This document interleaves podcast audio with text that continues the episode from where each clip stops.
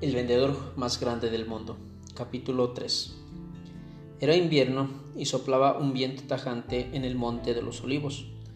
Desde Jerusalén, a través de la angosta quebrada del valle de Cedrón, llegaba el olor a humo, incienso y carne quemada en el templo y su fetidez se mezclaba con el olor a trementina de los árboles de Terevinto en las montañas. En una abierta pendiente, a poca distancia de la villa de Betpage, descansaba la inmensa caravana comercial de Patros de Palmira. Era tarde y hasta el cemental favorito del gran mercader había dejado de mordisquear en los arbustos de pistacho y se había recostado contra la suave cerca de laureles. Más allá de la larga hilera de tiendas silenciosas, hebras de grueso cáñamo ceñían los troncos de cuatro antiquísimos árboles de olivo. Formaban un corral cuadrado en el que estaban encerrados informes bultos de camellos y asnos, acurrucados unas contra otros, para darse calor, con la excepción de dos guardias que hacían ronda cerca de los vagones de mercancías. El único movimiento que se observaba en el campamento era el de la alta y movediza sombra que se proyectaba contra la pared de pelos de camellos de la espaciosa tienda de Patros. Dentro de la tienda Se paseaba enojado de un extremo a otro, haciendo ocasionalmente una pausa para fruncir el entrecejo y sacudir la cabeza en dirección al joven, arrodillado tímidamente cerca de la entrada de la tienda. Finalmente, inclinó su cuerpo enfermo hacia la alfombra entretejida de oro e hizo señas al joven para que se acercara. Afid, tú has sido siempre como un hijo mío, Estoy perplejo y asombrado por tu extraño pedido. ¿No estás contento con tu trabajo? Los ojos del joven seguían fijos en la alfombra. No, señor. Quizá el creciente aumento de nuestras caravanas ha hecho que tu labor de cuidar a los animales sea demasiado grande. No, señor. Te ruego entonces que me repitas tu pedido. Incluye también en tus palabras la razón que respalda tan extraordinario pedido. Deseo ser vendedor de sus mercancías en vez de ser simplemente un camellero. Quiero llegar a ser como Ada, Simón, Caleb y los otros que parten de nuestros vagones de mercancías con animales que apenas pueden caminar con la carga de artículos y que regresan con oro para usted y con oro para sí mismos. Quiero mejorar mi humilde posición en la vida. Como camellero nada soy, pero como vendedor suyo puedo adquirir riquezas y el éxito. ¿Cómo lo sabes? Con frecuencia le oído decir que no hay ningún negocio ni profesión que ofrezca más oportunidades para elevarse por encima de la pobreza y alcanzar grandes riquezas que la del vendedor. Patros comenzó a asentir con la cabeza, pero luego desistió de ello y continuó interrogando al joven. ¿Crees que eres capaz de trabajar a la altura de Adad y de los otros vendedores? Afid Miró fijamente al anciano y le respondió, Muchas veces he alcanzado a oír que Caleb se quejaba ante usted de su mala suerte. Le explicaba su falta de ventas y muchas veces le oía a usted recordarle que cualquiera podía vender todas las mercancías en sus almacenes en un corto espacio de tiempo, si solamente se dedicaba a aprender los principios y las leyes del arte de vender. Si usted cree que Caleb, a quien todos califican de tonto, puede aprender estos principios, luego entonces, ¿no puedo yo también adquirir este conocimiento especial? Si adquieres estos principios, ¿cuál sería tu meta en la vida? Afid vaciló y luego dijo, se ha comentado repetidamente por toda la tierra que usted es un gran vendedor. El mundo no ha visto jamás un emporio comercial tal como el que usted ha fundado mediante el dominio del arte de vender. Mi ambición es la de llegar a ser aún más grande que usted, el mercader más grande, el hombre más rico y el vendedor más grande del mundo. Patros echó el cuerpo hacia atrás y estudió el rostro de piel oscura del joven. El olor de los animales impregnaba aún las ropas del joven, quien sin embargo desplegaba muy poca humildad en su manera de comportarse. ¿Y qué harás con todas las grandes riquezas y el temible poder que sin duda las acompañarán? Haré lo que usted hace. Proveeré a mi familia de los bienes más exquisitos de este mundo y el resto, y el resto lo repartiré entre aquellos que sufren necesidad. Patros sacudió la cabeza. Las riquezas, hijo mío, no deben ser jamás la meta de tu vida. Tus palabras son elocuentes, pero son meras palabras. La verdadera riqueza es la del corazón y no la de la billetera. Afid persistió. ¿No es usted rico, señor? El anciano sonrió ante el atrevimiento de Afid. Afid, en lo que a las riquezas materiales respecta, existe una sola diferencia entre yo y el más humilde pordiosero fuera del palacio de Herodes. El pordiosero piensa solamente en su próxima comida, y yo pienso solamente en la comida que será mi última. No, hijo mío, no aspires a las riquezas y no trabajes solamente para enriquecerte. Esfuérzate por alcanzar la felicidad, por ser amado y amar. Y lo que es de más importancia, procura con ahínco alcanzar la paz mental y la serenidad. Afid siguió persistiendo, pero todas estas cosas son imposibles sin el oro. ¿Quién puede vivir en la pobreza y alcanzar la paz mental? ¿Cómo se puede ser feliz con el estómago vacío? ¿Cómo puede uno demostrar amor por su familia si no puede alimentarla, vestirla y darle albergue? Usted mismo ha dicho que las riquezas son buenas cuando proporcionan gozo a los demás. ¿Por qué entonces no es buena mi ambición de ser rico?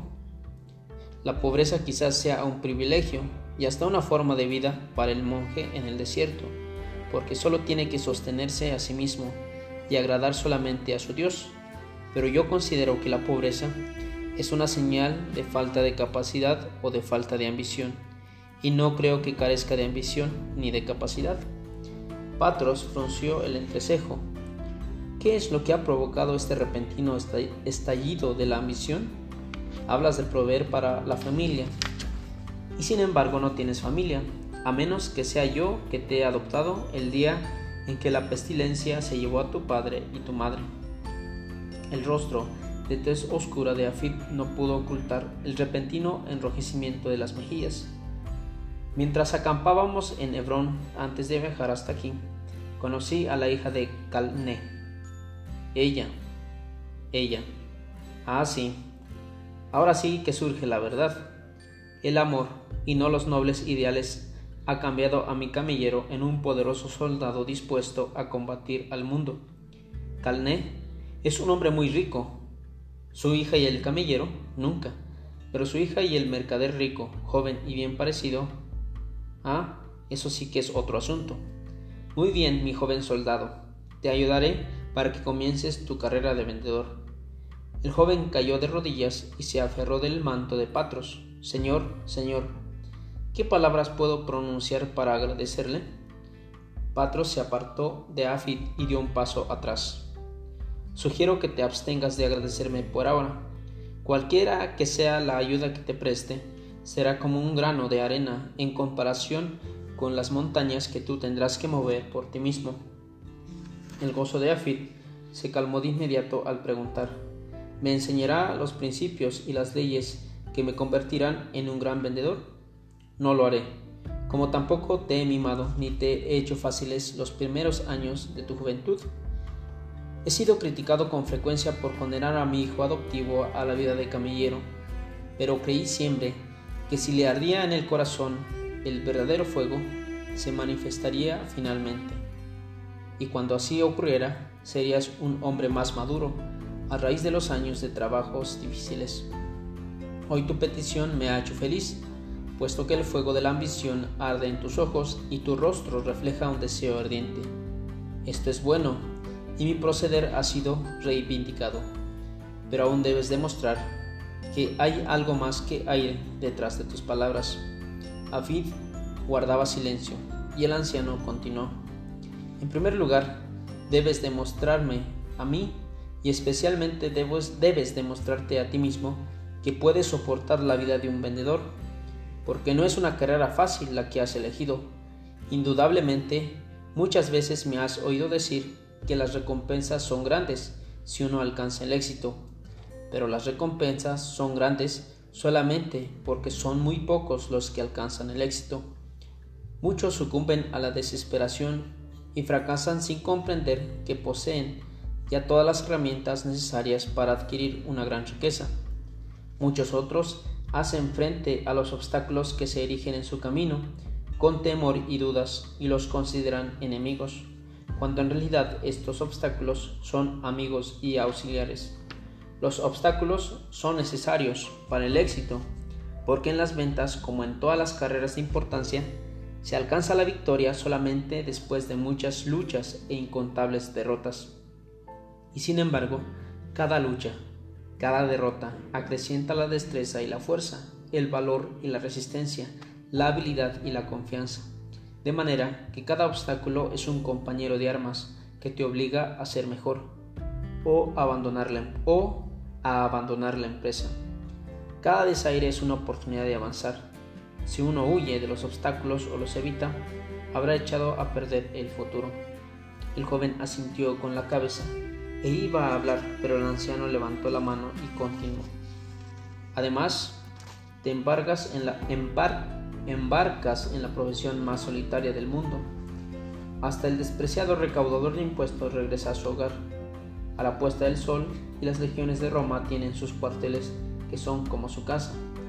Pero tú te hallarás durante muchas puestas de sol lejos de tus amigos y de tus seres amados. Nada puede provocar con más rapidez en el corazón del hombre el sufrimiento de la soledad como cuando pasa frente a una casa extraña en la oscuridad observa alumbrada por la lámpara en el interior a una familia congregada para partir el pan de la noche. Es en estos periodos de soledad que las tentaciones te confrontarán, continuó Patros. La forma en que le hagas frente a estas tentaciones afectará profundamente tu carrera. Cuando te encuentres solo en el camino, acompañado solamente de tu animal, te asaltará muchas veces una extraña y a menudo aterradora sensación.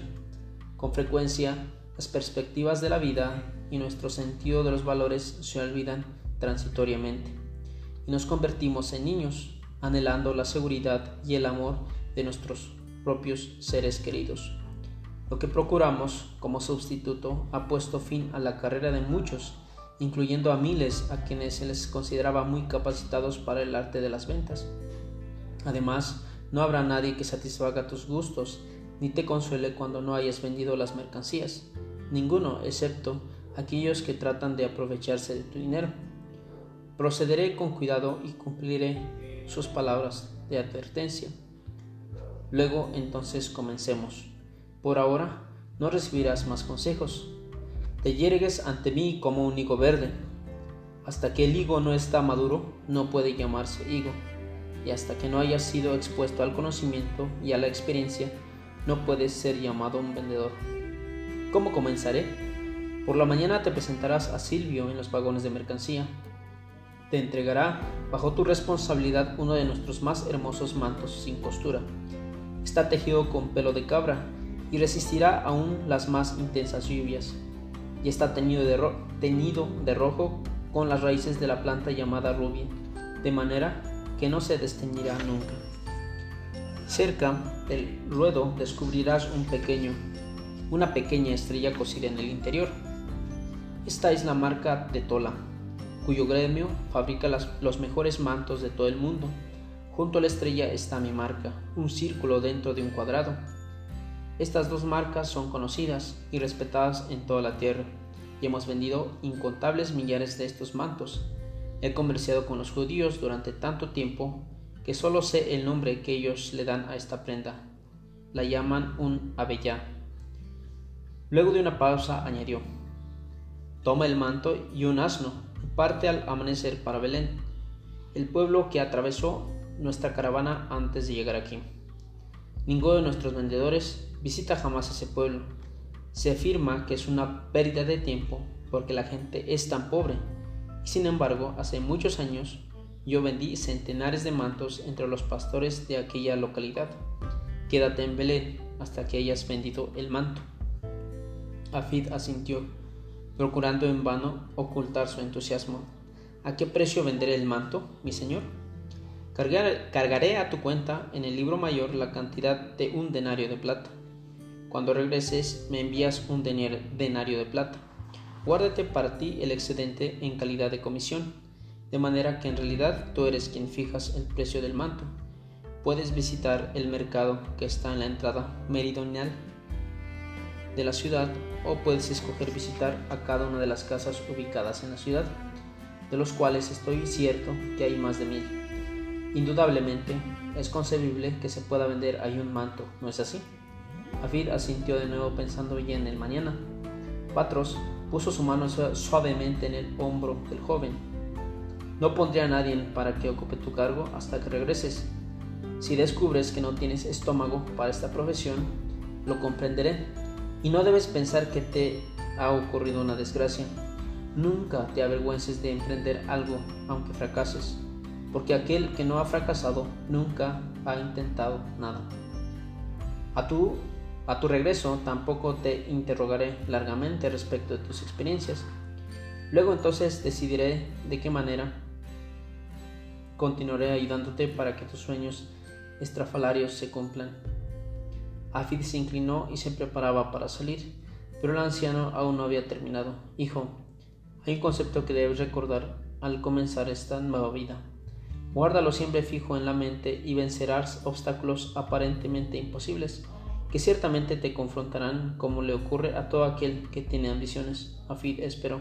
Sí, señor. El fracaso no te sobrecogerá nunca si tu determinación para alcanzar el éxito es lo suficientemente poderosa. Patros se acercó al joven. ¿Comprendes todo el significado de mis palabras? Sí, señor.